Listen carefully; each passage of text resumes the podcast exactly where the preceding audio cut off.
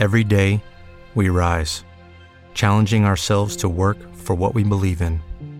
At U.S. Border Patrol, protecting our borders is more than a job, it's a calling.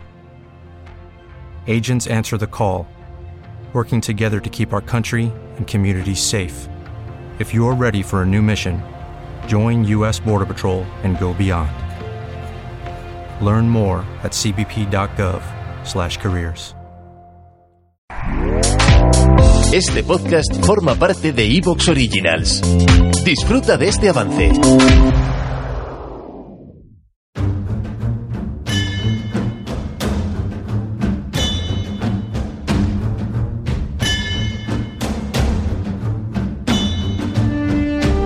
Muy buenos días, amigas y amigos oyentes de Colectivo Burbuja. Os doy la bienvenida a un nuevo programa de debate directo.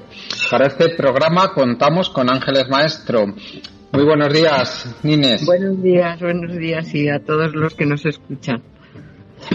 Eh, Ángeles, eres médica de la Sanidad Pública Madrileña, fuiste diputada por Izquierda Unida en tres legislaturas y actualmente formas parte de Coordinación de Núcleos Comunistas. Eso es. El, hoy te tenemos aquí para preguntarte como mm, posición antibelicista, antiatlantista, es conocida tu posición y, también tu posición pacifista, pues mm, te tenemos aquí para preguntarte por tu opinión sobre la guerra que está teniendo lugar en Ucrania y que está ya mm, pues eh, a punto de cumplir su año de duración. A mí me gustaría preguntarte en primer lugar, eh, Nines, ¿cuál crees tú que es eh, el, el, origen de esta guerra? ¿A qué, ¿Cuál crees que es el origen? El origen ya lejano, porque hemos escuchado aquí ya en nuestro programa varias opiniones que hacen hace que remontan el origen de este conflicto pues al, al golpe de estado del Maidán en 2014 y incluso más. Hemos tenido aquí compañeras y compañeros que se han que nos han llevado históricamente hasta los acontecimientos de la disolución de la Unión Soviética. Eh, a mí me gustaría, eso sí, que, nuestro, nuestras oyentes y nuestros oyentes conocieran tu opinión respecto al origen de, de la guerra. Adelante. Bueno, realmente, como bien dices, hay orígenes de todo tipo. Yo incluso me remontaría más. Eh, desde el final de la Segunda Guerra Mundial, la propia creación de la OTAN responde mm, básicamente a dos objetivos. Uno, el marco de la Guerra Fría y la confrontación con la Unión Soviética, con el primer Estado obrero de la historia, y por otro, con algo que nos concierne como europeos, y es probablemente el, el objetivo más importante de Estados Unidos y es el control de Europa, es decir, la creación de la OTAN eh, y la inclusión progresiva de países europeos y desde luego de la Unión Europea, que reconoce en sus documentos que no tiene ejército propio ningún país sino que se incluyen en el marco de la OTAN, el objetivo de Estados Unidos es el control de Europa, el control militar de Europa, que lo han tenido desde el final de la Segunda Guerra Mundial, y la desconexión de la alianza natural de los países europeos con Rusia como un gran país con recursos naturales inmensos que además son necesarios para todo el desarrollo industrial de la Unión Europea y desde luego muy principalmente de Alemania. Es decir, el, ese, ese objetivo es uno de los que está, ha estado desde el primer momento en el, situado en, los objetivos prioritarios del imperialismo de Estados Unidos, de su objetivo de dominación del mundo, y está también, como ya veremos, en el centro ahora mismo del ataque a Ucrania y de las sanciones que Estados Unidos decide de las sanciones contra Rusia que Estados Unidos decide y que hasta ahora los países de la Unión Europea, la mayor parte, porque no todos, Es decir, está la posición de Austria, está la posición de Hungría, eh, que claro, mm, hacen referencia no ya tanto a posiciones geoestratégicas, sino a, intereses nacionales propios de su necesidad del gas ruso, del petróleo ruso y de otras materias primas de Rusia. Efectivamente, el segundo gran eslabón es el que señalabas y es que el hundimiento de la Unión Soviética en la época de Gorbachev eh, supone mm, unos acuerdos de la nueva Rusia con la OTAN, por el cual, que eso es algo importantísimo, porque eh, la OTAN mm, asegura, promete, se compromete a no ampliar eh, la OTAN hacia el este ni un centímetro textualmente a cambio de la disolución del Pacto de Varsovia.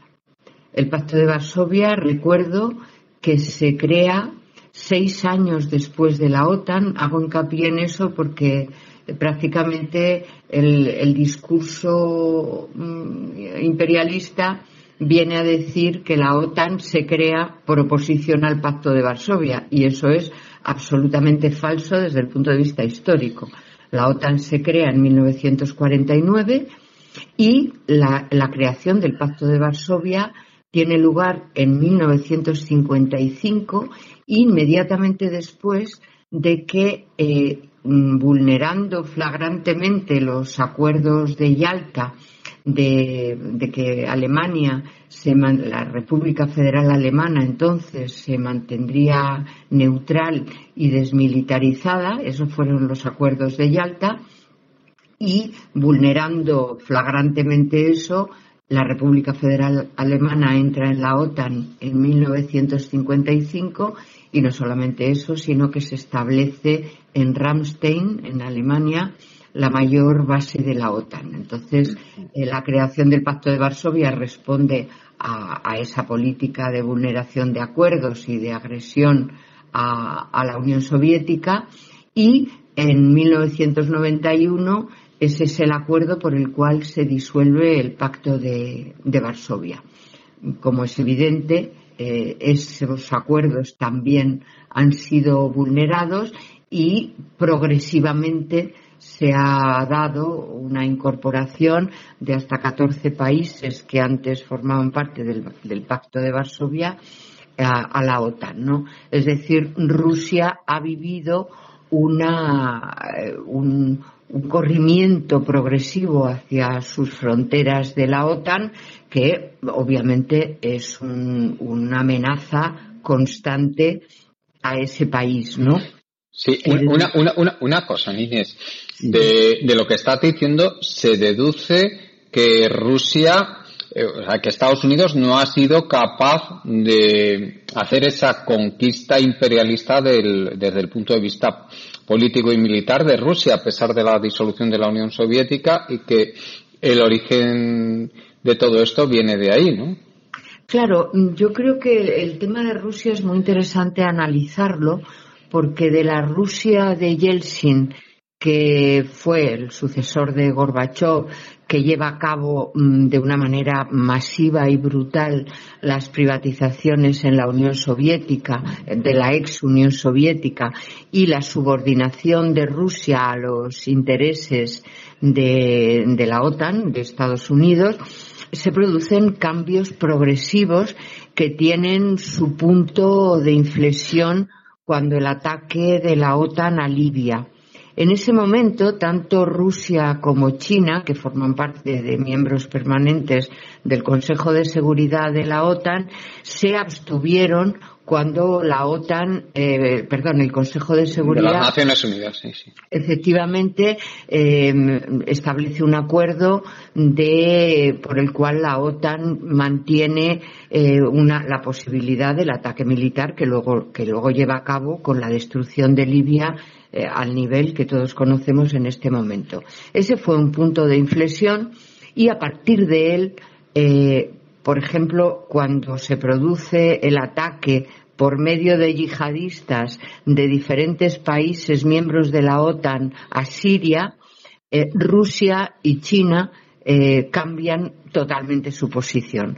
Empieza a gestarse desde, desde tiempo anterior todo lo que es la Organización de Cooperación de Shanghái y una, una especie de eje que llaman ellos multipolar, basado en la soberanía e independencia de los países y, desde luego, en concreto en Siria, el apoyo de Rusia al gobierno sirio frente a, los ataques de la OTAN, que al mismo tiempo coincide con, un, con otro eje, el eje de la resistencia, que se crea en los países de Oriente Próximo y que eh, tiene por, digamos, por columna vertebral a, a la organización libanesa Hezbollah, a la resistencia palestina, a Yemen, a Irak, a la propia Siria, ¿no? Es decir, hay un cambio muy importante en las relaciones internacionales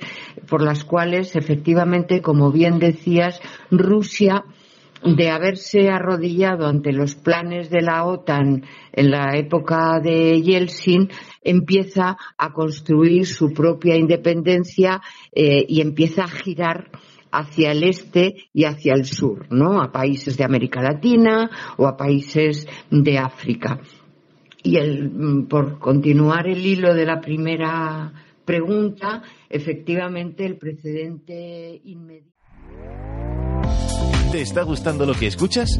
Este podcast forma parte de Evox Originals y puedes escucharlo completo y gratis desde la aplicación de Evox. Instálala desde tu store y suscríbete a él para no perderte ningún episodio.